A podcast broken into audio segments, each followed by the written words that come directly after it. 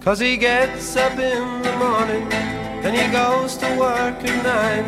And he comes back home at 5.30, gets the same train every time. Cause his world is built on punctuality, it never fails. And he's all so good, and he's all so fine. And he's all so healthy in his body and his mind. He's a well-respected man about town,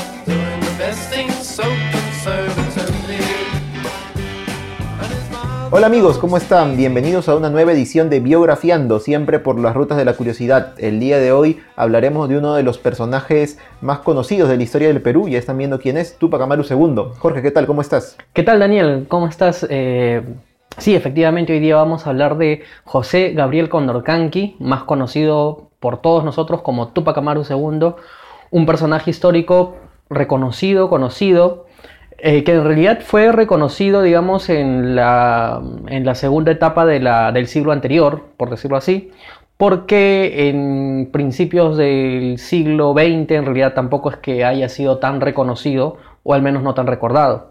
Sin embargo, hubo una corriente que lo recordó, que lo trajo a la historia peruana, y hoy que estamos cerca del Bicentenario, estamos un par de años del Bicentenario, pues es importante traerlo eh, al debate para hablar un poco de su vida, que hoy día nos toca hablar de su vida, pero también de su revolución y de todas las implicancias que tuvo su revolución, tanto por las causas que tuvo como por las consecuencias que originó el movimiento que él representó. Sí, Jorge, y queremos hablar justamente de Tupac Amaru II porque si bien como hemos mencionado ahora, él es un personaje de los más conocidos, tal vez no lo sé, no sé si el más conocido de toda la historia del Perú en general, pero sí uno de los más conocidos porque nos lo han enseñado en el colegio siempre, pero se sabe muy poco en realidad, o sea, lo mencionan, se tiene muy presente, pero ¿qué se sabe? Que fue un curaca cusqueño que, eh, que formó una rebelión, fue ejecutado y nada más. Quizás lo más sabe. representativo o lo que está más en la cultura popular es eh, la ejecución. Sí. Bueno, el intento de ejecución que tuvo, porque en realidad esa no fue la ejecución. Claro. Es decir, sí fue sentenciado a morir, eh, que fue que, que se le quiso despedazar eh, con cuatro caballos, ¿no? cada uno jalando por una de sus extremidades, y al final no se pudo. Luego ya sufrió otro tipo de ejecución, pero digamos que eso es lo más recordado. Sin embargo, no se toca a fondo realmente el contexto en el que se Claro. desarrolló la rebelión, ¿no? Y digamos que de una manera bastante superficial, por decirlo así, se habla como uno de los primeros eh, movimientos, si no el primer movimiento independentista en toda la América, que hasta cierto punto puede ser cierto, pero siempre poniéndole unos peros que hoy día justamente vamos a analizar más adelante en el programa. Así es, y para eso también tenemos que saber la vida de Tupac Amaru antes de esta rebelión, porque eso también nos va a dar muchas luces acerca, eh, podemos decir, de, sus- intenciones reales al, al alzarse en rebelión y poder entender todo esto. Entonces empecemos hablando de su vida, pues porque sabemos que él fue, siempre nos lo dicen, cacique de Tungazuca, Surimana y Pampamarca, que son pueblos que se encuentran en el Cusco. Sí, bueno, él en realidad eh, es cacique por herencia, ¿no? Porque quien fue cacique de estos pueblos fue justamente su padre.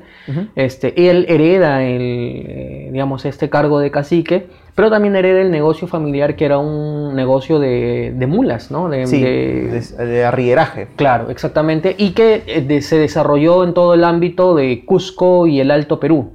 Así es. Eh, digamos, para entender un poco su vida, Daniel, primero creo que habría que enfocarnos en el contexto en el que él nace. Porque en, para el, cuando él nace y cuando se desarrolla su vida, estamos hablando del siglo XVIII, pues eh, por un lado en España ya, ya se estaba dando, digamos, se había hecho un viraje, no porque la casa de los Habsburgo había terminado su reinado y había empezado el reinado de la casa de los Borbones. Ahora, para España en ese entonces era un poco difícil mantener la recaudación porque el contrabando en, en toda la América, en todas las Indias americanas, Así como le llamaban las indias. claro, en las Indias, era, digamos, bastante problemático, ¿no? El contrabando que hacían otros países europeos, el dominio marítimo que ya no se tenía, entonces, mm, y esto sumado al grado de corrupción que existía en el virreinato del Perú, que está muy bien graficado en el libro de Historia de Corrupción del, del Perú, que, que está, muy, está muy bien, lo, lo retrata muy bien.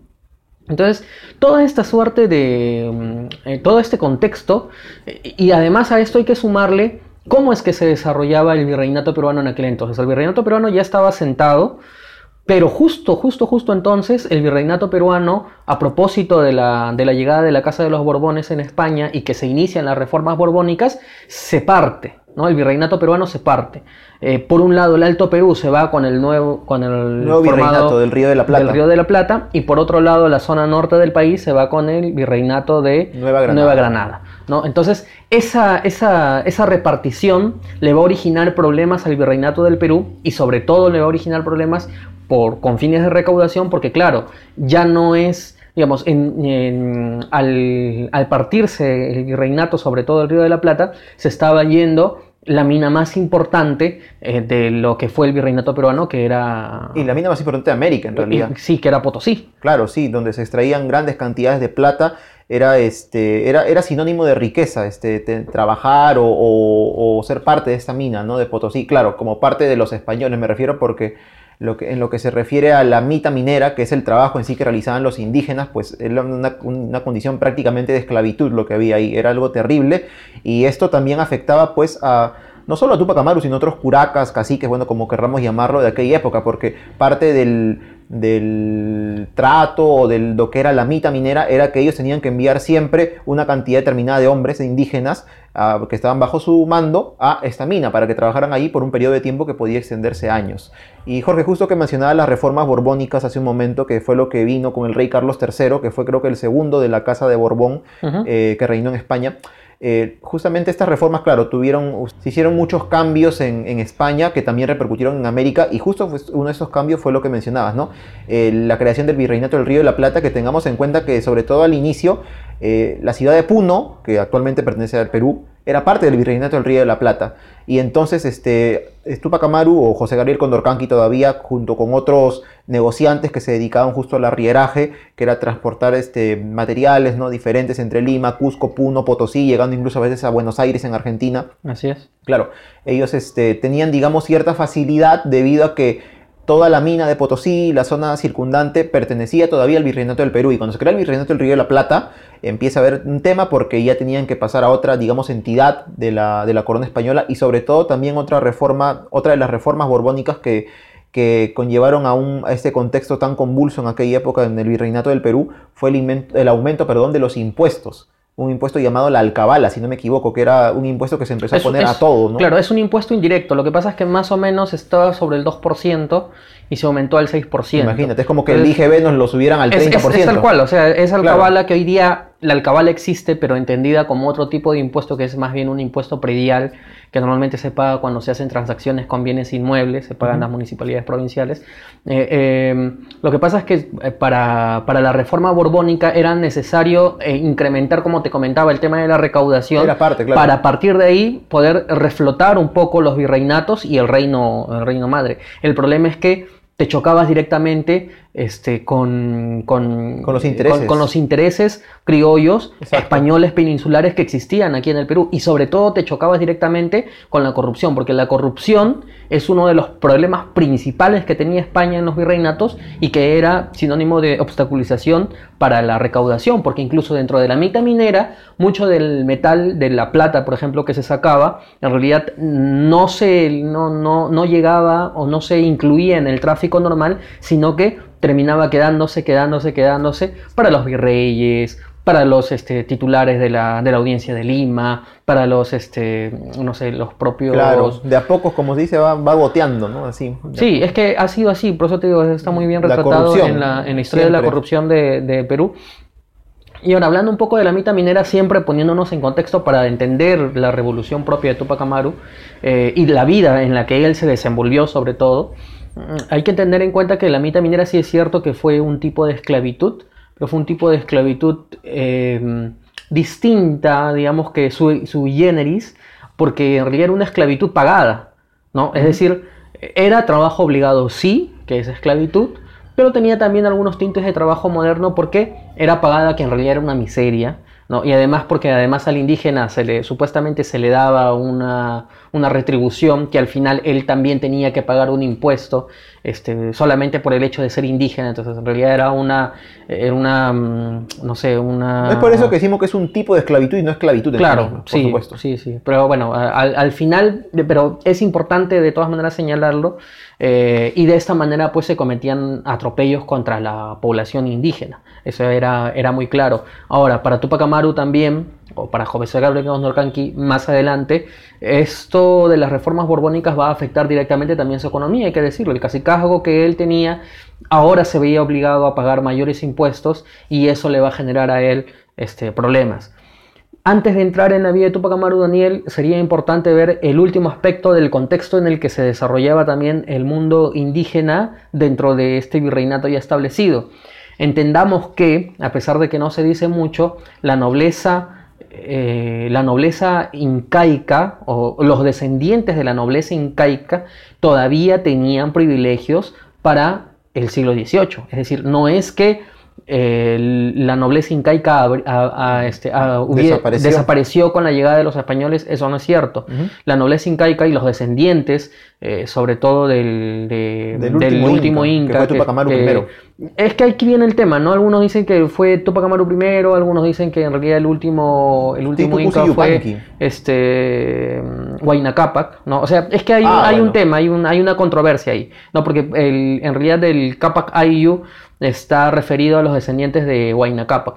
Lo que sí es cierto es que José Gabriel Condorcanqui sostenía que él era descendiente de Tupac Amaru primero. Claro, que es- fue el último, creo, de los incas de Vilcabamba. claro, de la Con- resistencia de Vilcabamba. Como mencionaba Titu Cusi Yupanqui, que estos son descendientes de Huayna Cápac por la vía de Manco Inca, que fueron incas legítimos, pero legitimados por españoles, no incas, digamos, de un, de un imperio que era totalmente soberano como lo fue el Tahuantinsuyo antes de la llegada de los españoles. Claro. Entonces, eh, bueno, por último, esta nobleza incaica, digamos, eh, toda- existía, tenía sus privilegios, eh, y por eso es que a José Gabriel Condorcanqui, como vamos a ver más adelante, le interesaba mucho pertenecer Claro. a esa, a esa élite. Demostrar que era, que era descendiente de esos últimos incas de Vilcabamba. Sí, efectivamente. ¿no? Ahí hay una clave, hay una clave que vamos a desarrollar más adelante.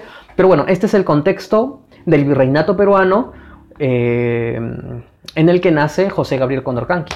Así es, él nace el 19 de marzo de 1738 en el pueblo de Surimana. Actualmente es un pueblo, un anexo que queda en la provincia de Canas, que se encuentra al sur del Cusco. Bueno, él nació allí, era hijo, como mencionaste Jorge, de otro cacique, otro curaca que fue quien le heredó todos los títulos, ¿no? Cacique de Surimana, Pampamarca, Tungazuca, luego de Tinta también me parece, que se llamaba Miguel Condorcanqui, y de Rosa Noguera. Ellos dos eran mestizos. Eh, o sea, y Tupac Amaru también fue mestizo, pero en primer lugar tenemos, tengamos que tener en cuenta eso porque mucha gente piensa que Tupac Amaru fue un revolucionario indígena, ¿no? Tal vez por la mentalidad que tuvo, el carácter propio de su rebelión, pero él, si nos referimos a, llamémosle raza, era mestizo, como prácticamente todos nosotros, ¿no? Y sus padres también lo fueron, y sus abuelos también, así hasta seguir a sus ancestros sean incas o españoles. Bueno, en este caso, er- eh, Miguel, perdón, Miguel Condorcanqui, que era el padre de Tupac Amaru, era bisnieto de Juana Pilco Huaco, quien era hija o tal vez sobrina, se cree que fue hija de Tupac Amaru primero. Claro. Y es por eso que él detentó todos esos, estos cargos, ¿no? De cacique, curaca. Era un cacique de rango medio, tampoco está en- dentro de la nobleza incaica, o sea, descendientes tal vez en línea directa de los últimos incas, pero sí detentaban cierto poder debido, pues, a esta situación. Eh, bueno, José Gabriel Condorcanqui en 1748, cuando tenía 10 años, es matriculado en el Colegio San Francisco de Borja del Cusco, que era un colegio para hijos de curacas. ¿Cómo es esto? Este colegio fue creado por los españoles para que allí fueran eh, educados los hijos de los caciques, los curacas. Pero sobre todo, más que uno pensará tal vez por el tema de no solamente darles educación y, e instruirlos, sino también para que aprendan costumbres españolas eh, y como que olviden un poco toda esa herencia indígena que podían traer de sus padres, ¿no? Y también esto nos damos cuenta que en la época de Tupac Amaru, es decir, mediados del siglo XVIII, muchos de estos nobles o pertenecientes a la nobleza incaica eh, en realidad se vestían y tenían costumbres a la usanza española. Uno los puede imaginar de repente vestidos como el inca, ¿no? Con sus ropajes de colores y sus adornos, ¿no? Pero normalmente ellos se vestían como un español más. Y claro, a veces usaban algún adorno, de repente un collar, quizá no con la, con la imagen del sol por ahí, cosas así, ¿no? Para demostrar soy de la nobleza incaica. Pero en realidad ellos estaban muy eh, ¿cómo se puede decir? Mm, como aculturizados, ¿no? A la manera mimetizados a la, a la, cultura española. Por supuesto, ¿no? Bueno, este colegio eh, San Francisco de Borja, Jorge, este, para hablar un poco de él, fue fusionado con el Colegio San Bernardo del Cusco en 1825, pero he visto eh, por ahí que creo que el colegio aún existe de cierta forma, ¿no?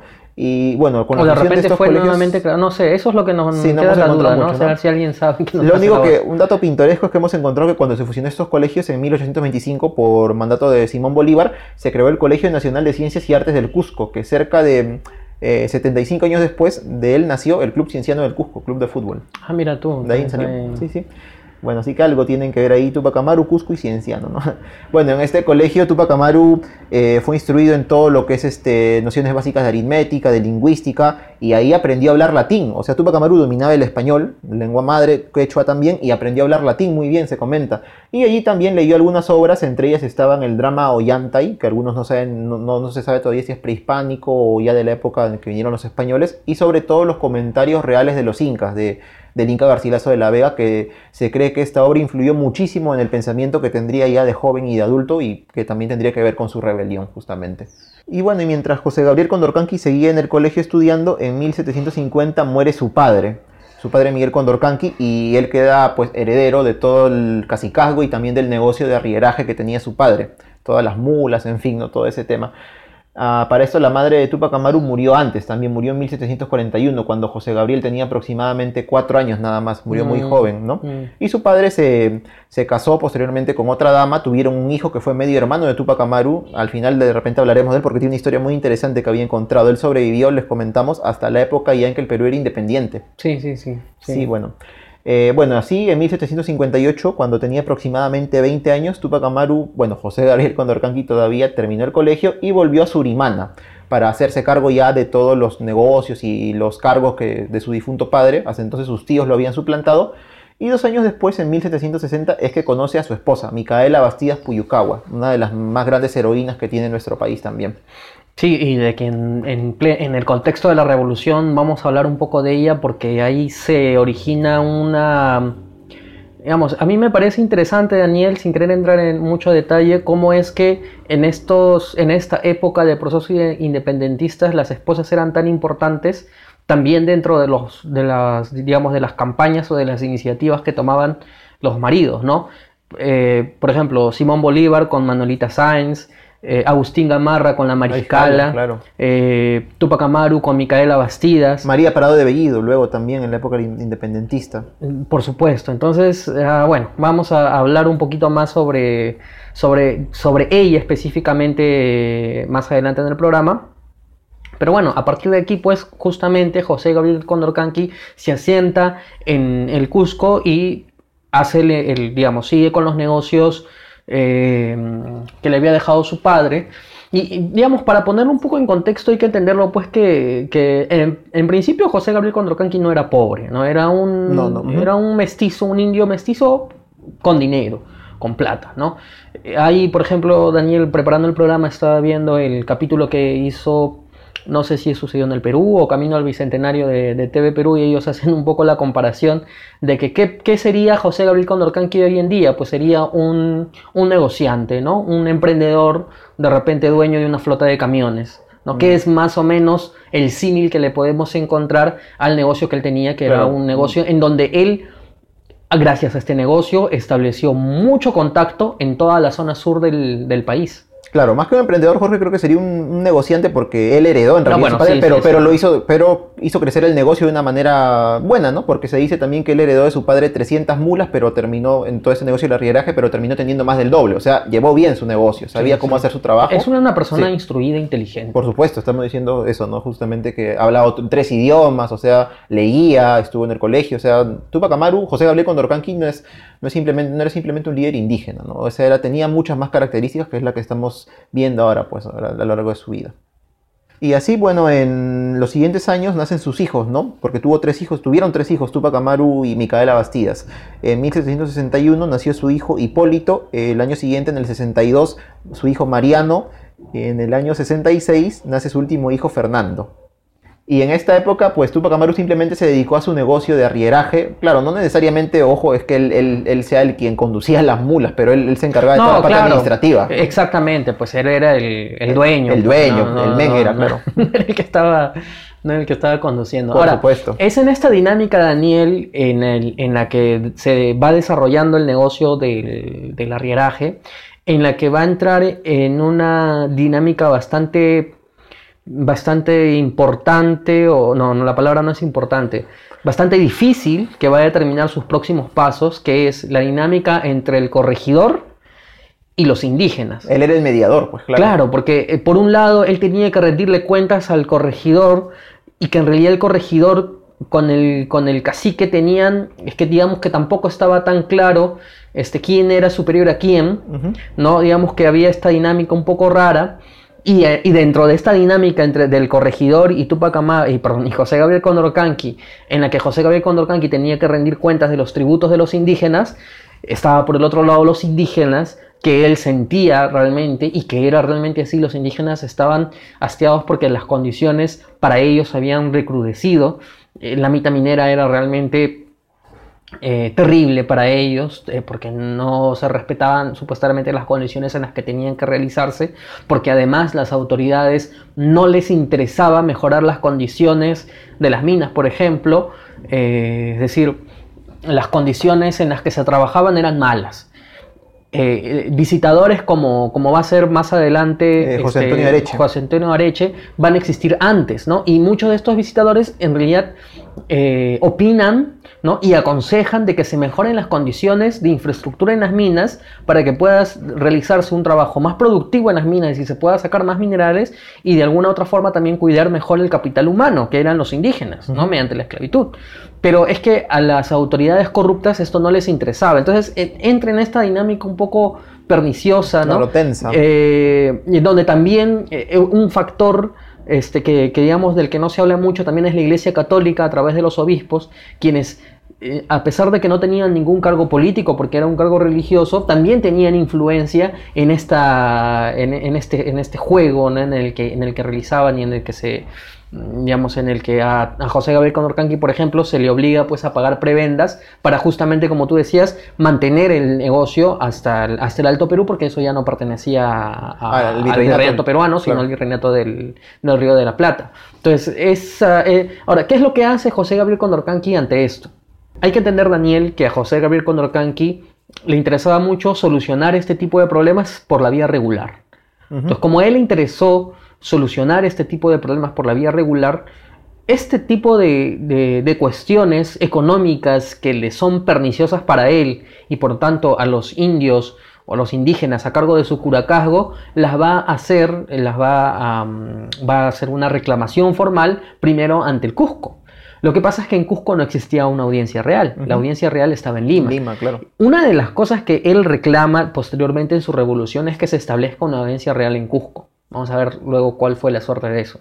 Lo cierto es que él hace primero sus reclamos formales en Cusco, también inicia el proceso de reclamación formal por eh, tratar de, mm, de, digamos, de probar su linaje real a través de la, a través de probar que fue heredero o que era descendiente de Tupac Amaru I. Todo esto lo inicia primero en Cusco, Daniel. Pero como en Cusco no encuentra eh, solución, es recién cuando él viaja a Lima.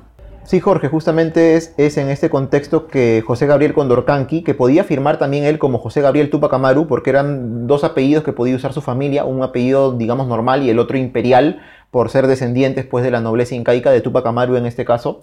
Eh, él viaja a Lima porque entabla un juicio contra una familia mestiza del Cusco, la familia Betancourt, por el marquesado de Oropesa, que era un título nobiliario de este, que podía corresponder a los descendientes de la nobleza incaica, de los últimos incas. Así que se armó un litigio judicial ¿no? acá en Lima, que fue bastante engorroso, duró bastante tiempo. Obviamente todo esto también tiene un costo, gastas dinero. Que Tupac Amaru finalmente regresó pues al Cusco. Este, parece que perdió este juicio. No he encontrado, he encontrado muchas fuentes que dicen que no lo Sí, ganó. no, perdió, perdió, Perdió, claro. perdió el juicio, perdió el juicio. Claro, ¿no? Definitivamente perdió el Y juicio. también ya con, pensando un poco, ¿no? ¿Cómo es que hay tanta injusticia? ¿Por qué me han hecho esto? No, no lo sé, ¿no? No, sí, el juicio definitivamente lo perdió.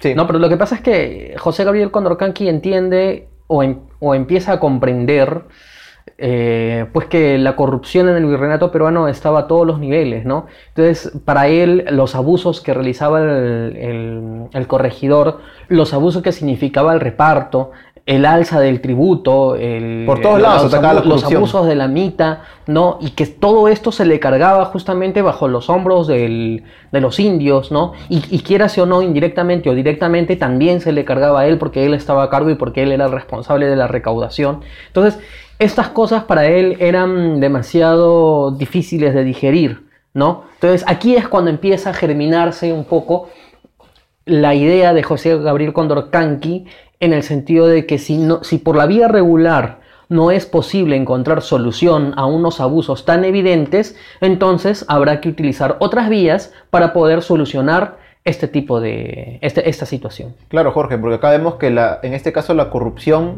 tal vez como a muchas personas ahora, o no sé si tantas, bueno, lo empieza a atacar por todos lados, ¿no? Su negocio, su relación con los indios que tiene bajo su mando, luego el juicio que tuvo en Lima, que lo perdió, o sea, por todos lados él dirá, oye, por culpa de todas las autoridades, el gobierno, estoy, estoy perdiendo, pero todo, o sea, y como dice, seguramente ya dijo, no, pues por digamos por la vía común, regular, no, tenemos que pensar en otra, en otra forma, o tengo que pensar en otra forma de solucionar esto. Y es en esta época, Jorge, eh, finales de la década de 1770, que empiezan pues justamente todo este tema de las reformas borbónicas a aplicarse ya en los virreinatos. En ese caso en el virreinato del Perú, el impuesto de la alcabala que se subió, para eso justamente fue que vino el visitador José Antonio de Areche, para poder supervisar que todas estas reformas se dieran de la forma correcta en el virreinato del Perú.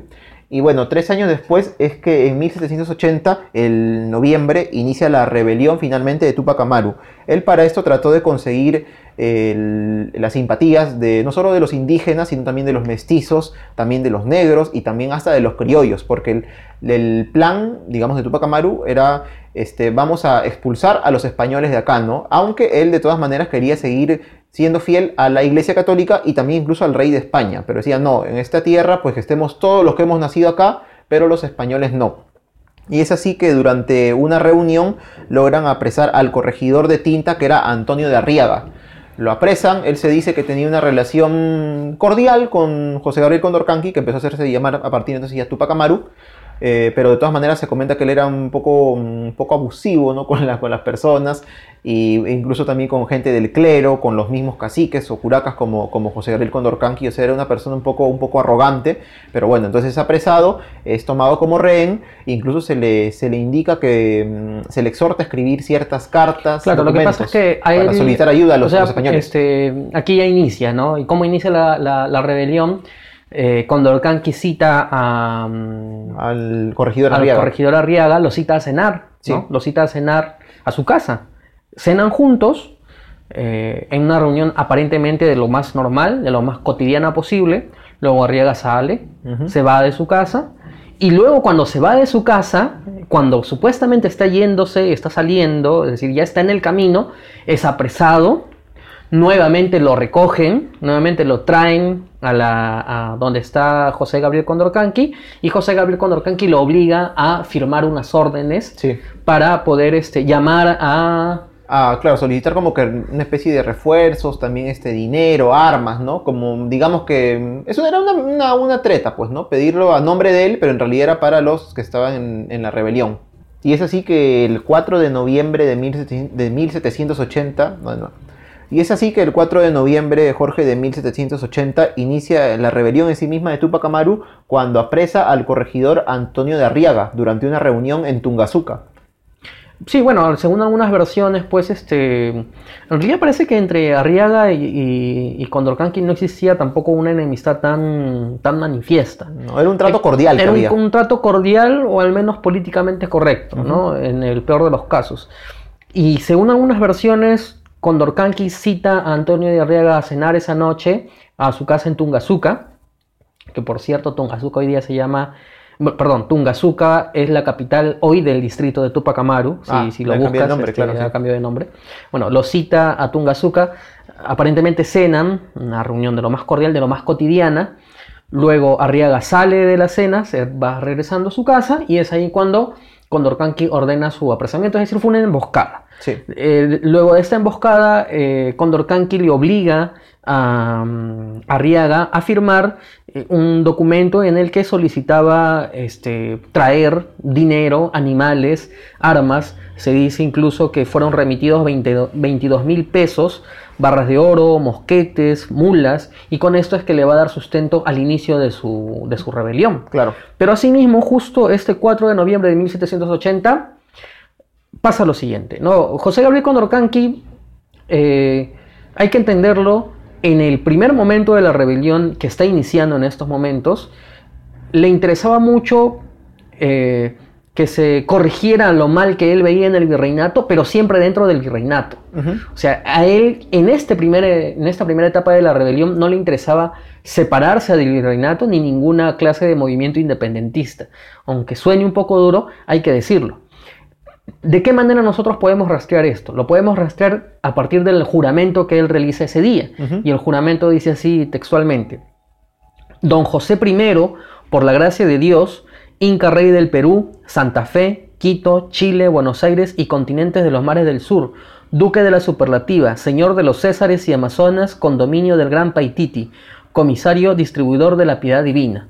Es decir, él se nombra como José I, a la usanza española, porque José era su nombre y supuestamente él inauguraba con esto su, propia casa, ¿no? su propio linaje, pero a su vez, ante los indígenas del pueblo, por decirlo así, él empieza a hacerse llamar Tupac Amaru II, es decir, ya coge totalmente el nombre que el, de, su ancestro, ¿no? del, último inca de la resistencia de Vilcabamba y se empieza a hacer llamar Tupac Amaru II. Entonces, es así como inicia la rebelión. Ahora, Siete días más tarde, eh, decide ejecutar a Antonio de, de, Arriaga. Así es, lo ejecutan en la plaza de Tungazuca, también en noviembre de 1780. Y Jorge, ahora que mencionabas este tema del juramento o de la proclamación de, de Tupac Amaru, eh, justamente él, también otro tema que, había leído que, era muy importante para, José Gabriel Condorcanqui, y Tupac Amaru ya podemos llamarlo así en esta época de su vida, era el tener el apoyo de la Iglesia Católica, porque se comenta que él y su esposa Micaela Bastías eran muy creyentes, muy católicos, y sentían que si tenían el apoyo pues, de la Iglesia, eh, iban a poder tener también el apoyo del pueblo. La gente en aquella época mm, era hasta más que ahora tal vez muy creyente en Dios, por más que estaban las creencias este, mimetizadas o sincretizadas. Y bueno, fue tiempo después, este, cuando ya hubo la rebelión en sí misma, que eh, Tupac Amaru y su esposa fueron excomulgados de la iglesia. Claro, lo que fue un golpe fuerte para ellos. Claro, porque, o sea, ellos, eh, y además temerosos de, digamos, de las dimensiones que podía tener esto, eh, lo primero que hacen es que, si bien es cierto, eh, ordenan la ejecución de, de Arriaga, al mismo tiempo esconden la noticia. O sea, ellos no quieren que la noticia del asesinato de Arriaga llegue al Cusco, o al menos no tan pronto. Y, y, y asimismo se va gestando la, rebelión. ¿Y por qué ellos no querían? Porque eh, es que eh, ellos dentro de esto habían conversado efectivamente con muchos obispos, entonces les interesaba el apoyo de la Iglesia Católica, aparte que ellos eran, eran católicos porque se sentían parte de, esto, ¿no? o sea, no es, que, no es que habrían renegado de la, claro. de la Iglesia. Ellos nacieron católicos. Hasta este momento, ¿no? Hasta este momento. Ahora, eh, lo que la rebelión eh, señalaba o quería pues era la abolición del sistema de reparto, la abolición del, de la alcabala, de la aduana, la abolición de la mita minera y sobre todo del cargo de corregidor. Es decir, él quería, digamos, buscar un sistema un poco más, más justo, por decirlo así, pero claro, eh, puesto así era un tema bastante eh, o sea, de por sí era bastante revolucionaria las ideas que él tenía porque a nadie antes se le había ocurrido, digamos, barrer así prácticamente todo el, todo el sistema económico en el que se basaba la, sierra peruana. Claro. ¿no? Entonces, a partir, de él, a partir de ahí él va a empezar a tener apoyo de algunos pocos criollos que los llega a tener, mestizos como él, muchos indios, muchos indios, este, pero también incluso de negros esclavos que aunque en la sierra no era tan... O sea, en la sierra casi no existían negros esclavos, pero dicen que cuando él estuvo en Lima a propósito de la, del juicio, claro, del, juicio, del litigio judicial que tuvo en la audiencia de Lima, él entendió que uno de los principales motores o el principal motor de fuerza para la costa peruana eran los negros esclavos, que eran los que trabajaban en las grandes plantaciones de la costa peruana. Entonces, más adelante en la, en la- en la rebelión, es por eso que él va a declarar la abolición de la esclavitud, un poco para restarle fuerza, digamos, en teoría, ¿no? Porque al final la rebelión pues nunca llegó a la costa, ¿no? Pero digamos Claro. que esa era de todas maneras su intención. Claro, Jorge, también tengamos en cuenta, mm, por ahí un detalle que puede haber influido en esta idea que mencionas la última, es que Micaela Bastías era una mujer afroperuana, al menos en parte. Su padre, Manuel Bastías, si no me equivoco era su nombre, era, era un hombre negro. Y, este, y se comenta pues los relatos este, que, que las descripciones físicas que se hacen de Micaela Bastías es que tenía una especie de, belleza poco común, porque era una mezcla pues justamente de sangre indígena mestiza con sangre eh, afroperuana. Incluso los enemigos de Tupac Amaru y de ella durante la rebelión la llamaban despectivamente la Zamba. Zamba es, o Zambo era el cruce o la unión entre un indígena y un negro. Así que bueno, tengamos en cuenta ese detalle, ¿no? Y además hay que tener en cuenta que Micaela Bastías pues no había tenido la misma educación que tuvo Condorcanqui. O sea, pongámoslo en ese contexto. Y sin embargo, la claridad de mente que tenía Micaela Bastías es realmente asombrosa, pero ahí, ahí está un punto que lo vamos a ver luego. Ahora, ¿qué es lo que pasa? Que obviamente que el asesinato de un corregidor y que luego cuando la rebelión va a seguir su camino y, y digamos que Condorcanqui justo él- se dice que él llegó a aglomerar a 40.000 personas en su rebelión.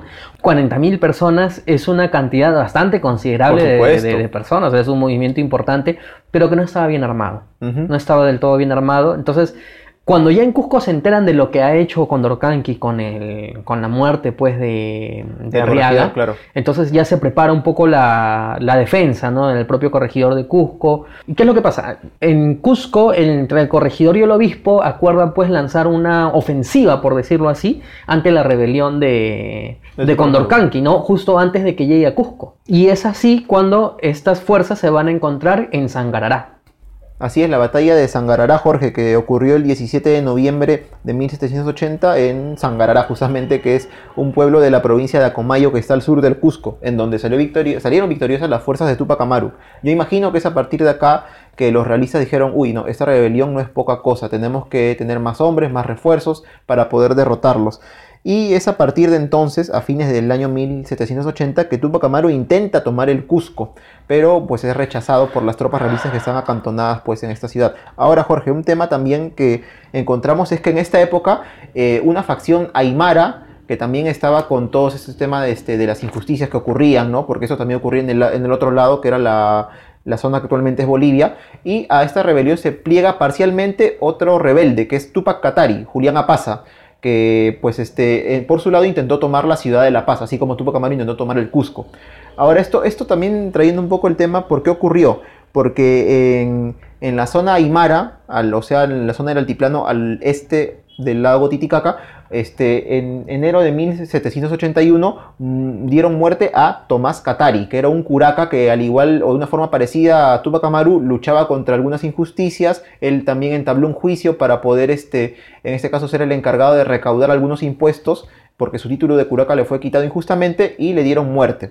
Él incluso hizo un viaje a Buenos Aires, me parece, o intentó hacer el viaje. Fue todo un tema. Es un, es un tema muy interesante esta, este, de la vida de Tomás Katari. Y a partir de esta, ese personaje es que Julián Apaza toma el nombre de Tupac Katari y se pliega parcialmente a la rebelión de Tupac Amaru. En este Se caso, junta por el los dos del- nombres, ¿no? Claro. De Qatar y de Tupac, porque Claro. lo hace, digamos que, el, o sea, lo que pasa es que el movimiento de Tupac Amaru al final levanta todo el sur del país. Claro, todo O sea, el altiplano. es, es- es- es- eh, se convierte en una zona convulsa. Es que era un caldo de cultivo, pues. O sea, era, era algo que en, en cualquier momento iba a pasar, porque ya se, ya se, ya se, ya se respiraba, pues, un ambiente bastante. La gente estaba cansada de las Estaba cansada, pues, no estaba cansada. Entonces, solamente faltaba quien encienda la mecha y quien termina encendiendo la mecha es Condorcanqui. Ahora, hay que tener en cuenta, Daniel, que, que, por ejemplo, tanto el movimiento de Condorcanqui como el movimiento de Apaza van a iniciarse eh, justo a partir de, de- van a, digamos, que los primeros seguidores de su, de su rebelión va a ser su propia familia.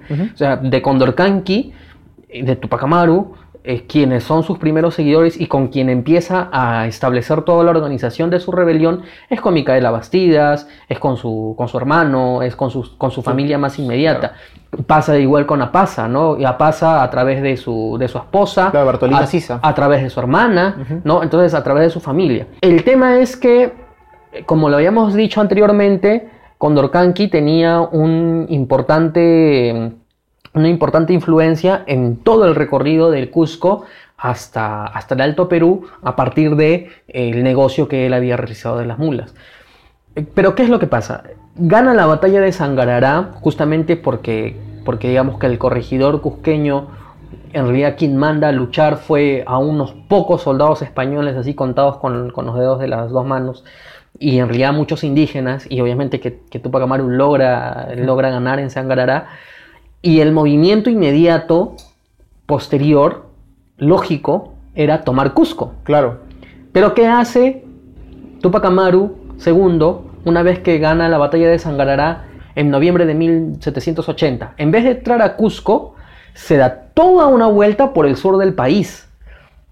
Antes de entrar a Cusco, se va y llega hasta Lampa, que está en, En Puno. Puno. O sea, llega hasta Lampa porque para él era importante este, empezar a ganar mayores seguidores en toda esta zona del, del sur peruano. Quien se queda en, en Cusco, pero no en Cusco ciudad, sino en Tungazuca, es Micaela Bastida. Ahora es conocida una correspondencia que hay entre Micaela Bastida y Tupac Amaru II, y aquí viene lo principal, ¿no? Porque es que yo hace un momento decía la, digamos, este, la claridad de mente que tenía Micaela Bastías. Micaela Bastías en las cartas que le manda a Tupac Amaru prácticamente lo repriende. Es decir, le dice, ¿cómo es posible que tú estés caminando por los pueblos con desidia y no entres en el Cusco? Lo que tienes que hacer es entrar a Cusco. Porque lo que, lo- o sea, el objetivo principal aquí es que tomes Cusco y a partir de ahí, digamos, que, que, que originar una resistencia este, inteligente, poderosa, con hombres, con armas, qué sé yo. Y, y más aún le dice, ojo, que si viene una fuerza enviada por el virrey de Lima, van a entrar por el único camino posible que era por el puente de Apurímac. Entonces le dice, hay que tomar el puente de Apurímac. ¿Qué hace Tupac Amaru II? No le hace caso a sus cartas y sigue por el camino y se da todo, si tú, tú ves el movimiento en un mapa, este, ves toda una vuelta que se da, ida y vuelta a Tupac Amaru en la que se demora obviamente meses. Claro. Mientras tanto, en Lima, el visitador, que aquí ya entra en, en- en escena, el visitador este, José Antonio de Areche. José Antonio de Areche, con el virrey, que en realidad tenían una, una disputa, porque eh, el visitador pues tenía, digamos, tenía poderes regios, ¿no? Es decir, fue enviado directamente por el rey y, digamos, tenía una... Un roce, pues, con el virrey es un roce con el, con el virrey, con el virrey anterior, incluso que logró sacarlo él, es decir, el visitador logró sacarlo al, al virrey. Eh, se organiza el, el ejército, ahora sí, una real expedición, y viajan al Cusco. Pero viajan al Cusco, Daniel, un viaje de Lima a Cusco, pues no se, no se hacía como hoy día se hace en un día, ¿no? Eh, eh, se- duró semanas. Claro, dura bastante. O sea, duró semanas. Y a pesar de las semanas que duró, desafortunadamente, Tupac Amaru negligentemente no entró al Cusco. Entonces, ese es el problema. Ese es el problema central de la rebelión. No entra al Cusco. Tan no entra al Cusco que luego, cuando recién quiere entrar al Cusco, ya tiene que enfrentarse directamente con las fuerzas limeñas. Claro.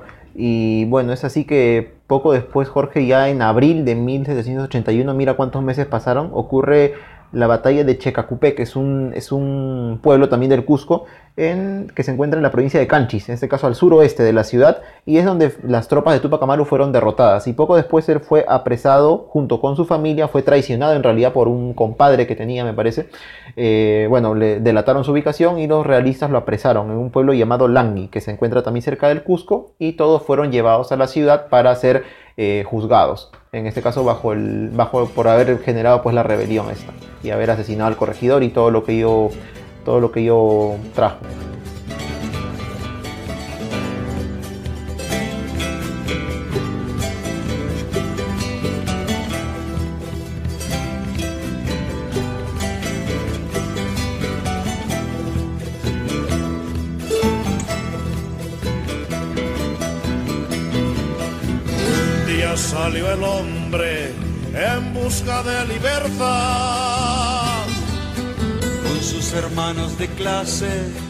El mundo quiso cambiar. alzando contra el imperio a los pobres del lugar. Libraba su guerra de hambre tras muerte y rebelión. luchando contra un sistema que quisieron derrumbar. Muchos obreros cayeron defendiendo su verdad. Con los pobres y oprimidos, con los sin voz ni futuro, buscaba para los suyos la vida con dignidad.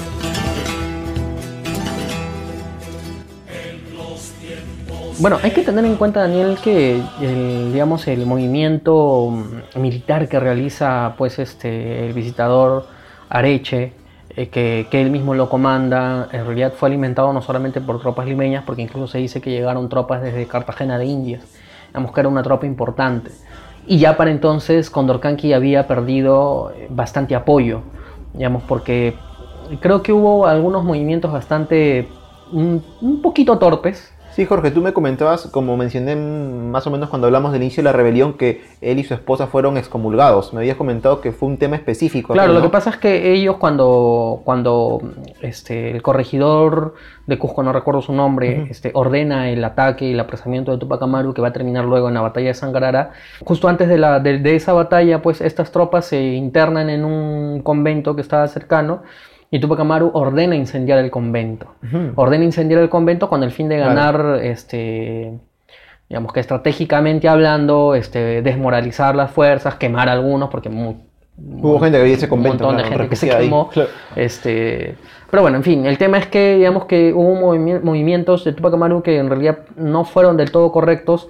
Para mí el, el peor movimiento posible fue no entrar a Cusco, no saber defenderse, no haber volado el puente de Apurímac y al final este, la expedición realizada por, el, por Areche pues fue muy importante y al final pues Tupac Amaru resulta siendo apresado y luego como tú mencionabas fue trasladado él este, y su familia al Cusco Sí, claro. Y donde, donde se le realizó exacto, un juicio. Se le realizó un juicio, sobre todo a él, ¿no? Pero en realidad fueron a todos que fueron quienes participaron en esta rebelión, ¿no?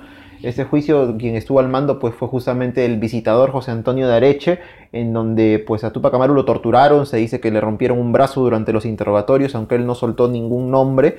Y claro, ahí fue donde pronunció la famosa frase que le dijo a Areche, ¿no? Solamente tú y yo somos culpables, tú por oprimir a mi pueblo y yo por tratar de liberarlo, ¿no? De una u otra forma es la frase que siempre queda en la mente, ¿no? Sí, lo que pasa es que... Culpables. Eh, o sea, al mismo tiempo que pasaba esto, en La Paz eh, La Paz estaba siendo sitiada por, por, por, Tupac, Katari, por claro. Tupac Katari, ¿no? Entonces, como esta era una revolución que se desarrollaba en el sur, yo entiendo, yo pienso que el, que el juicio quiso demorarse justamente para torturarlo y sacarle mayor información de los otros revolucionarios. Claro. Pero él nunca soltó nada. Claro, no él soltó nunca nada. soltó nada a pesar de, de, de la tortura a la que se le sometió. Claro, ¿no? Y bueno, fue condenado a muerte finalmente Tupac Amaru y fue ejecutado el 18 de mayo de 1781 en la Plaza Arma de Cusco, en el Huacaipata, junto a toda su familia, ¿no? Una, una tortura psicológica primero porque mataron a sus hijos, excepto al, al menor que era Fernando, luego mataron a Micaela Bastidas de una forma muy cruel y finalmente fue, eh, intentaron ejecutarlo, ¿no? De la manera en que todos conocemos, el famoso Tupac Amaru, ¿no? Jalando cada extremidad, dos, las dos piernas, los dos brazos, con un caballo. Y Jorge había encontrado justo un testimonio de un, de un testigo, pues anónimo, que logró ver esa ejecución, rescatado por Pedro de Angelis, que era, es un, era un historiador argentino, ¿no? El testimonio dice lo siguiente. Se le sacó a media plaza, allí le cortó la lengua el verdugo y despojado de los grillos y esposas lo pusieron en el suelo. Atáronle a las manos y pies cuatro lazos, y asidos estos a la cincha de cuatro caballos, tiraban los cuatro mestizos a cuatro distintas partes, espectáculo que jamás se había visto en esta ciudad. No sé si porque los caballos ni fuesen muy fuertes o el indio en realidad fuese de fierro, no pudieron absolutamente dividirlo. Después de un largo rato lo tuvieron tironeando, de modo que le tenían en el aire en un estado que parecía una araña. Tanto que el visitador, movido de compasión, porque no padeciese más aquel infeliz, despachó de la compañía una orden, mandando le cortase el verdugo la cabeza, como se ejecutó. Después se condujo el cuerpo debajo de la horca, donde le sacaron los brazos y los pies. Este día concurrió un crecido número de gente, de que entre tanto concurso no se veían a indios, a los menos en el traje mismo que ellos usan, y si hubo algunos estarían disfrazados con capas y ponchos. De este modo acabó José Gabriel Tupac Amaru. Sí, y bueno, lo, el cuerpo tanto de Tupac Amaru como de Micaela Bastidas, que fue seccionado, luego Claro, fue lo mandaron a diferentes repartido- partes. ¿no? Claro, la, la- en Cusco y Tinta, unas extremidades fueron a Lampa y a otros lugares. Así fueron como que enviados, como diciendo, miren lo que les pasó a su líder, ¿no? Para que se alcen rebelión. Claro, o sea, por los pueblos que se había revelado, este, al final fue expuesto los... eh, bueno, no sé, es este atroz, Atroz, realmente absolutamente atroz, está puesto ahí en el testimonio muy interesante que has encontrado. Y bueno, de todos los Tupac Amaru solamente sobrevivieron dos, ¿no? Uno su hijo, el hijo menor, Fernando, creo, Fernando, claro. quien luego fue, mm, vivió en España. Claro, ¿no? Y también un sobrino, me parece, de Tupac Amaru, que era, bueno, en realidad dos. Uno, el sobrino que sobrevivió a la rebelión, que no fue ejecutado, fue Andrés Tupac Amaru, que también fue enviado a España y murió allí. Incluso hay una, hay una anécdota un poco, vamos a hablar esto al final de repente, de- acerca de la descendencia, de posible descendencia de Andrés Tupac Amaru. Y también un primo de Tupac Amaru, que fue Diego Cristóbal Tupac Amaru, que continuó con la Claro, rebelión él de su sí, primo. él sí continuó con la rebelión. Claro, ¿no? También en el sur del- de nuestro país, ¿no? En toda la zona del altiplano, ¿no? Pero posteriormente también fue ejecutado, ¿no? En este Sí, caso, y- él, ahora Jorge, justo encontré, disculpa que te corte, una, una especie de comparación entre la rebelión que continuó Dio Cristóbal Tupac Amaru y la de Tupac Katari. En este caso, Dio Cristóbal Tupac Amaru, digamos que era un poco más moderado, ¿no? Porque incluso él quería seguir teniendo como aliado a la, a la iglesia y, e incluso fue traicionado por españoles, porque en un momento él pensó que podía como que llegar a un acuerdo con ellos, pero fue traicionado y finalmente ejecutado. A diferencia de Tupac Katari, perdón que te corte, no. Eh, Tupac Katari en cambio se volvió cada vez más radical, al punto de que no quería ni siquiera tener a criollos o mestizos en su rebelión, no, todo que sea aymara y todo relativo a lo nuestro, no queremos saber nada con otras personas. Sí, lo que pasa es que los españoles ya estaban locos por terminar con esta rebelión y ahí vienen las consecuencias, ¿no? Y este, lo que pasa es que supuestamente ellos hacen una especie de proceso de indulto, ¿no? Y, y justamente es Diego Cristóbal Tupac Amaru que cree que efectivamente si él se entrega va al- al- se le va a conceder el indulto y en realidad no, fue No. sometido a un juicio sumario y al final fue condenado a la pena de ata- atenaciado. Ah, oh, ese era ¿no? claro. Que se le sacaba la pedazos de carne con tenazas al rojo vivo. Qué bravo, ¿ah? Peor que creo que. Tupac Amaru. Peor que Tupac Amaru incluso, Claro. ¿no? Peor que Tupac Amaru. Y Jorge, esto, esto justamente haber sido un- una vez que Tupac Katari se enteró de esto, dirá, ¿con qué razón más voy a estar tratando de pactar con los españoles? Mira lo que le hicieron a Diego Cristóbal, lo mataron. Entonces, bueno, tal vez sea una parte o una razón por la que la rebelión de Tupac Katari, que duró dos años más hasta 1783, se volvió aún más radical todavía. Sí, bueno, y luego de esto ya vienen directamente las consecuencias del- de la rebelión de Tupac Amaru, ¿no? Es decir, qué es lo que pasó después. Claro. Eh, ah, Entre ellas me acuerdo que comentaste que se creó, se llegó a crear una audiencia en el Cusco. Sí, bueno, al final lo, lo que pasa, Daniel, es que en realidad las cosas que reclamaba Tupac Amaru ya los españoles las sabían. Es decir, cuando se va el visitador Areche y cuando llega el siguiente visitador, por fin se logran hacer reformas eh, para mejorar la, la eficiencia del virreinato español. Y muchas de las cosas que él decía, efectivamente, ya se tenían previsto hacerlas. Y al final se hicieron, porque se estableció una audiencia en el Cusco tal y como él lo estaba señalando. Y bueno, de esta forma se abolió eh, los corregimientos y el reparto. Es decir, quiera sí o no, eh, más allá de si la rebelión fue la, la- la causa directa para la abolición de, esto, en realidad, como te decía, ya, ya en España más o menos se sabía que ese era el camino a seguir y que, que al final, digamos que de alguna forma u otra, ¿quién iba a decirlo? Eh, las causas por las que Tupac Amaru inició su rebelión en realidad fueron escuchadas y se realizó esto, ¿no? Unos años después, como te decía, en 1787 se creó la audiencia de Cusco. ¿no? Y bueno, todo esto se produjo bajo el mando de Jorge Escobedo, que fue el visitador que reemplazó a Areche, porque obviamente Areche no lo iba a hacer ya después de haber Claro. sofocado absolutamente, absolutamente la, la rebelión. Y bueno, se iniciaron unas reformas importantes, algunos dicen acertadas, pero tardías. Es decir, ya el contexto internacional eh, se iba, digamos que se iba ya viendo por el lado de las independencias. Se da la independencia en Estados Unidos, La eh, Revolución Francesa. la Revolución Francesa, la independencia en Haití, ¿no? El Río de la Plata a principios del siglo XIX también inicia ya su proceso independentista, entonces ya, ya no había forma. Claro, Jorge, justo como había leído en internet alguna vez, este, eh, todas las reformas borbónicas, es cierto, ayudaron a que las arcas del imperio español se llenaran, le fuera mejor económicamente, pero el costo fue justamente perder su imperio a la larga. Sí. Claro, porque a partir de entonces es que en, en esta zona, pues la, en el continente americano, todos los criollos que hasta entonces podían haber permanecido totalmente fieles a la corona empezaron a perder sus beneficios y como lo dijimos en otro programa, no recuerdo en cuál, este fue el germen de la independencia, ¿no? Que los criollos dijeran, no, no nos quieren dar privilegios a nosotros, pues independicémonos, ¿no? Que no era el sentir necesariamente de las personas mestizas o de los indígenas. Muchos de ellos querían ser fieles aún a la corona. Muchos que, eh, es, que, es que es lo que ha pasado, ¿no? Y, y en realidad, como ya lo hemos mencionado anteriormente, digamos, eh, el, eh, digamos, las ganas de ser independientes casi no eran peruanas, porque Sí. el virreinato peruano en realidad es, una, es un conflicto de criollos y muy poco de independencia, ¿no? Si no, no, no, no, hubiéramos, no hubiésemos estado bajo el mando de, de Simón Bolívar o don José de San Martín.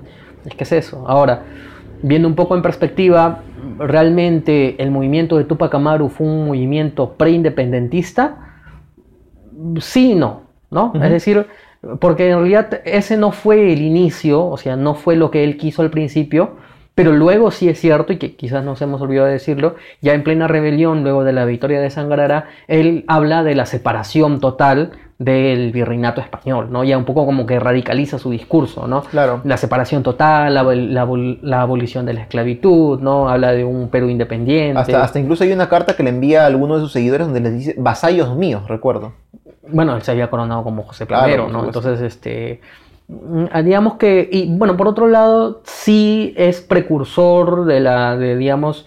eh, quiero, me refiero al movimiento, no a él, sino sí es precursor este, de los movimientos independentistas porque fue el primero en toda, en toda la América. Y fue el movimiento revolucionario más importante en 300 años de la colonia española. Claro. Es decir, ni siquiera en Haití había pasado todavía esto, que como, como, como bien sabemos, Haití pues, es el primer movimiento, o es la primera independencia en, en- en toda América, ¿no? Sin contar Estados Unidos. Eh, efectivamente, ¿no? Sí. Entonces, este, incluso antes de eso, ya Tupac Amaru pues, fue el primero, el primero que pone, que pone, digamos, Claro, el, en ese sentido fue un el primer precursor. puntillazo. Fue el precursor, ¿no? Y prócer porque se involucró en la lucha, pues, no directamente también. Que es la diferencia ¿no? entre prócer y precursor. El precursor es quien tiene la idea o la ideología, ¿no? El pensar esto puede hacerse. Y el prócer es quien se involucra directamente en la lucha. Quien participa en las batallas, quien comanda las tropas y todo eso. Y Jorge, bueno, ahora que mencionabas un poco estos, estas consecuencias hasta cierto punto favorables que, traje- que trajo la rebelión de Tupac Amaru, favorables en el sentido que eran cosas que Tupac Amaru reclamaba, Para el virreinato. también tengamos en cuenta, como conversábamos, que hubo consecuencias negativas que estoy seguro que Tupac Amaru no hubiera querido. Entre ellos, eh, prácticamente la nobleza incaica que aún existía, como dijimos al inicio del programa, prácticamente perdió muchos privilegios. Luego se prohibió también la lectura de los comentarios reales de los incas, se prohibió o al menos trató de bajar mucho, se trató de bajar mucho el uso del quechua, de la- del uso de vestimentas incaicas, porque todos pues los españoles estaban con el temor, ¿no? Si ellos siguen reivindicando sus ancestros, sus raíces, pues en cualquier momento se nos viene otra rebelión igual o hasta peor, y nos van a sacar del poder. Sí, Daniel, también se nos ha pasado un poco, pero está bien mencionarlo, este, que, que digamos que en todo este proceso de la rebelión de Tupac Amaru, un mestizo también que apoyó la causa española y luchó contra Tupac Amaru fue, Fue posteriormente prócer de la independencia. así es, que fue Mateo García Pumacagua. Así es, Mateo García Macagua Chihuantito, ese era su nombre completo.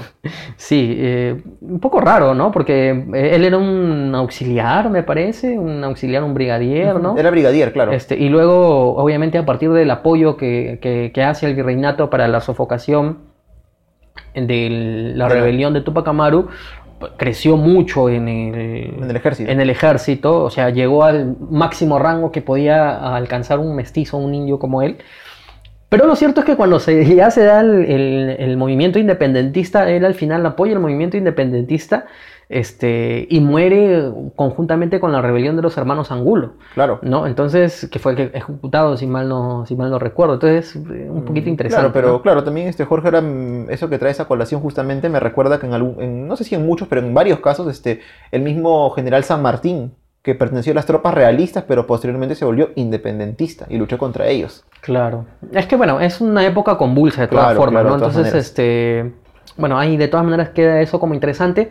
Pero ya antes de terminar y, digamos, eh, los efectos de la, de la rebelión, justamente tú mencionabas el tema de lo, de lo pernicioso que resultó para toda la panaca real, para todo el, el linaje, ¿no? Eh, Los nobles indígenas.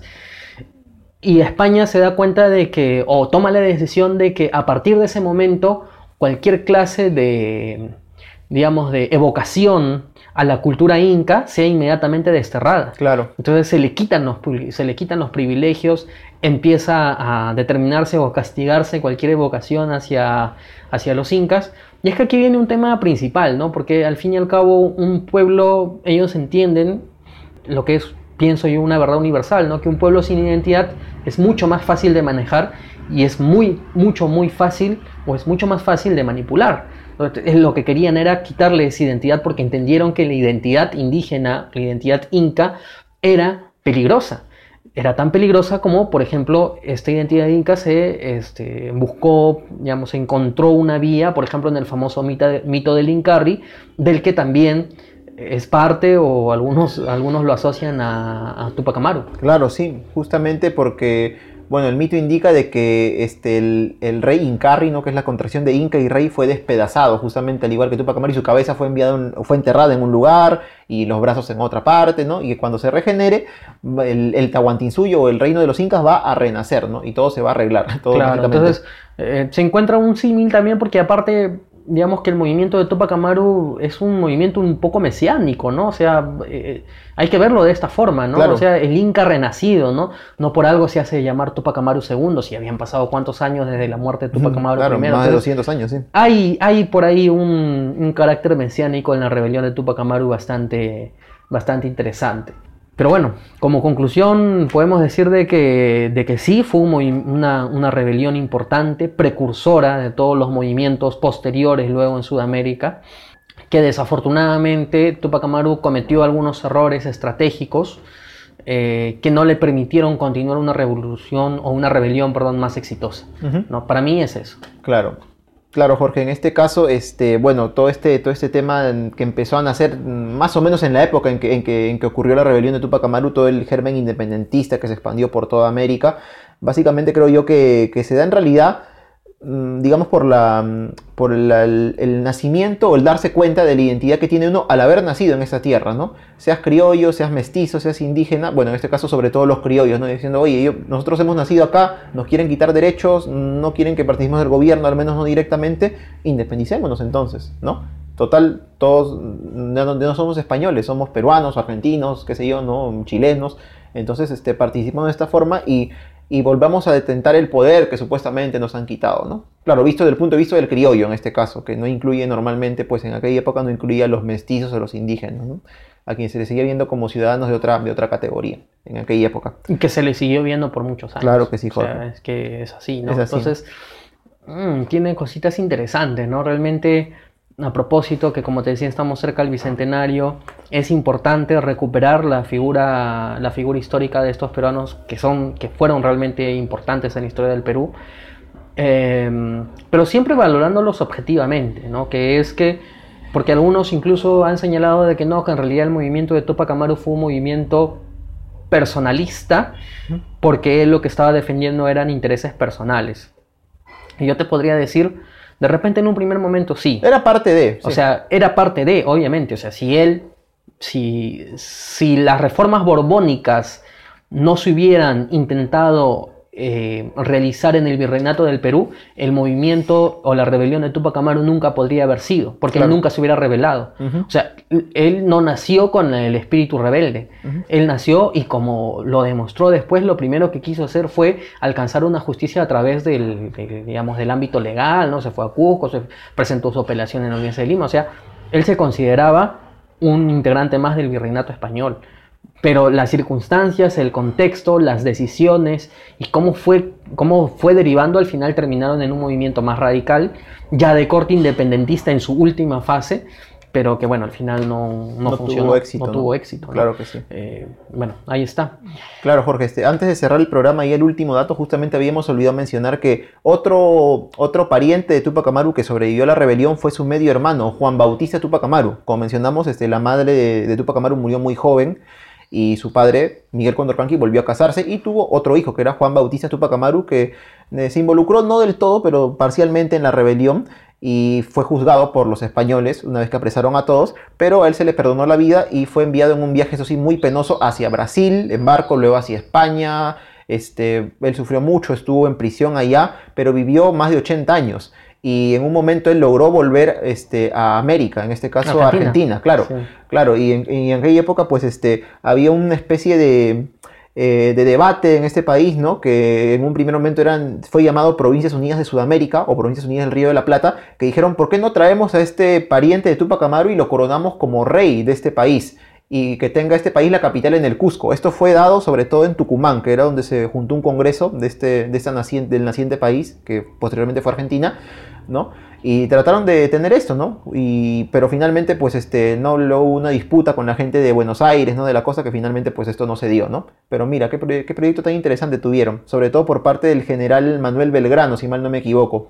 Que, Fue él quien lo recibió. Exacto, quien lo recibió, quien uno de los que, propulsores de esta, de esta idea, ¿no? Imagínate. Que me imagino una Argentina con capital en Cusco y con un rey descendiente de Tupac Amaru. No, pero, eh, y, y eso que nos sirva a nosotros para entender la influencia que tuvo la figura de Tupac Amaru para el proceso independentista en América. No en el Perú, desafortunadamente, porque en, en el Perú, y como lo conversamos y lo comentamos al principio del programa, la figura de Tupac Amaru se perdió. O sea, posterior a la independencia, nadie recordaba quién era Tupac Amaru, digamos que era una figura histórica marginal, por decirlo así. Claro, Jorge, este, por ejemplo, me acuerdo que una de las cosas que he leído ahora para viendo el programa es una tradición de las de Ricardo Palma, una de las tradiciones peruanas, donde hablan de Tupac Amaru, pero la tradición se llama algo de El Corregidor de Tinta. O sea, el protagonista es el corregidor Arriaga y no Tupac Amaru. Que como decías al inicio del programa, recién a mediados del siglo XX es que empezó a reivindicarse su figura. No, 1940, 1950. Es este, además que en 1960, si mal no me estoy equivo- equivocando, pues eh, Velasco, ¿no? Velasco Algo, Alvarado, el 68, el claro. gobierno de Velasco, es quien ya por fin trae de todo, digamos, de una manera más concreta y, e institucionalmente hablando, la figura de Bueno. Tupac Amaru. Algo bueno tenía que hacer. Tan es así que este, la, una de las salas de Palacio de Gobierno, que se llamaba la sala Pizarro, la cambia por la sala claro, es donde Tupac está el retrato de Tupac Amaru, es muy conocida esa sala. Sí, Sí. efectivamente. Desafortunadamente también, y hay que decirlo, no podemos nosotros negarnos a la realidad, posteriormente, en años posteriores, un movimiento terrorista va a tomar el nombre de Movimiento Revolucionario Tupac Amaru Sí. para, eh, digamos que, llamarse así, a partir de ahí realizar pues su movimiento terrorista, ¿no? Claro, afortunadamente, Jorge, el nombre de Tupac Amaru yo creo que no ha sido manchado por esto. Uno recuerda este movimiento simplemente como el MRTA, por suerte. O sea, los terroristas. de estos. Afortunadamente sí. Tupac Amaru es, sí. es Pero un hay que, digamos, igual hay que dejarlo, Por supuesto. hay que dejarlo sentado, Sí, ¿no? sí, es decir, la rebelión de Tupac Amaru es cierto que fue una rebelión sangrienta, pero es que eh, hay que entender que analizado bajo un contexto histórico era necesario que, que él realice una rebelión así y que eso va a, a digamos, a sentar las bases para las posteriores revol- revoluciones y rebeliones en toda América, en toda América del Sur. Lo del MRTA es un movimiento terrorista que mata inocentes, o sea, es una cosa totalmente diferente, sí. distinta, es una cosa totalmente distinta. Utilizaron su nombre, sí, pero no por eso eh, po- podemos nosotros este, ensuciar de ninguna manera el nombre de, No, para de, de Tupac Amaru, que hay que reconocerlo fue es un héroe peruano y bueno, hay que recordarlo de esa, de esa manera. Claro, afortunadamente, como decíamos, no se ha ensuciado su nombre. Tupac Amaru es Tupac Amaru y no tiene. Uno, uno, uno escucha su nombre y no se imagina en realidad esta organización terrorista, en realidad. Solo lo traemos a colación porque es así, es la verdad. Y bueno, hemos llegado ya al final del programa, de la biografía de Tupac Amaru. Sí, bueno, espero amigos que, que haya sido de su agrado este programa de Biografiando. Eh, les recomiendo mucho, como les comentaba al inicio del programa, la historia de la corrupción en el Perú. No es la primera vez que lo mencionamos, de Alfonso Quirós, de quien en vida fue Alfonso Quirós. Eh, es que el libro es realmente muy bueno. Y bueno, esperemos que, no sé, si por ahí se nos escapó algún dato alguna imprecisión, háganoslo saber para, para generar debate. ¿Qué les pareció a ustedes la figura, o qué les parece a ustedes la figura de Tupac Amaru en la historia peruana? Sí, Jorge, otro libro que puedo recomendar antes de cerrar es este La rebelión de Tupac Amaru de Charles Walker, que es un, es un historiador eh, estadounidense, pero que estuvo muchos años en el Perú y que ha estudiado muy a fondo toda la vida de Tupac Amaru, la rebelión, y muy interesante. Muchos de los datos que hemos sacado aquí provienen del libro de él. Y también del programa de Camino al Bicentenario, como te decía, de TV De TV Perú. Perú. Ujú. TV Perú tiene contenido realmente genial. Ahora último están, este, digamos, está al aire una, una serie peruana ambientada en el proceso independentista peruano, que es el último bastión. Más adelante ya tendremos tiempo de, conversar de ello seguramente, pero está genial, ¿no? Que se ponga, que se ponga, digamos, en, los reflectores la historia peruana Y en otros países Daniel se hace este tipo de cosas, o sea, a través de series, a través de novelas, historias de otros países, y la gente lo conoce de esa manera, así que que lo, que lo esté haciendo está fantástico. Por supuesto. Y bueno, también ya como anuncio final, la comunidad de podcast en el Perú, queridos amigos, a través de, un podcast llamado En el Micro, está realizando una, o va a realizar una encuesta para que por primera vez se obtengan datos de eh, quienes escuchan podcast en el, en el Perú, que en realidad datos objetivos no existen todavía actualmente. Así que a todos nuestros oyentes peruanos, los invitamos porque a partir del 13 de mayo, no recuerdo hasta qué fecha, se va a, A realizar a esta encuesta. a realizar esta encuesta online. ¿no? Entonces ya nosotros en la página del, del programa vamos a estar compartiéndoles el link y si pueden participar en la encuesta son algunas preguntitas, genial. Así es. Bueno Daniel, esto ha sido nuestro, nuestro, nuestro biografiando del día de hoy. Así es, Jorge. Bueno, nos pueden seguir en nuestras redes sociales. Gracias por habernos escuchado.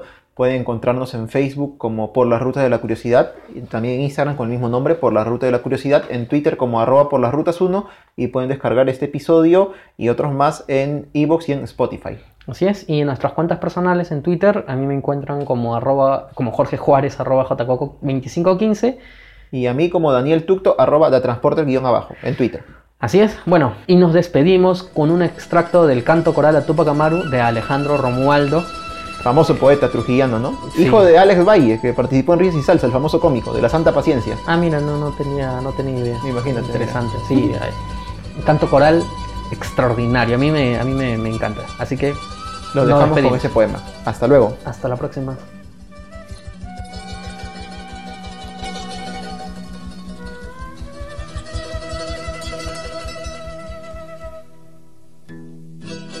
Lo harán volar con dinamita. En masa, lo cargarán, lo arrastrarán, a golpes le llenarán de pólvora la boca, lo volarán y no podrán matarlo, lo pondrán de cabeza, arrancarán sus deseos, sus dientes y sus gritos. Lo patearán a toda furia, luego lo sangrarán y no podrán matarlo.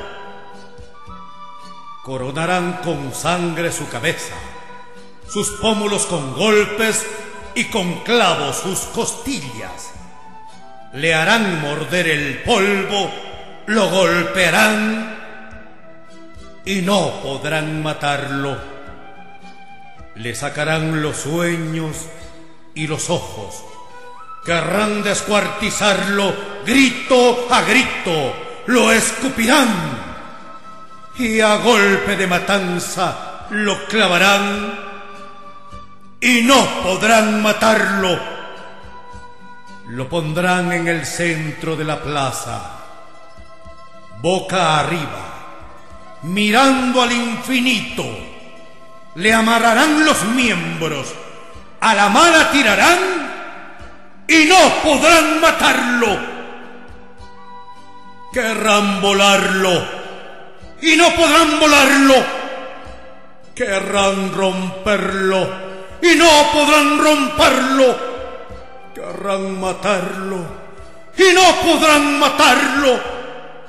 Querrán descuartizarlo, triturarlo mancharlo, pisotearlo, desalmarlo. Querrán volarlo y no podrán volarlo. Querrán romperlo y no podrán romperlo. Querrán matarlo y no podrán matarlo. Al tercer día de los sufrimientos, cuando se crea todo consumado, gritando ¡Libertad! Sobre la tierra de volver y no podrán matarlo.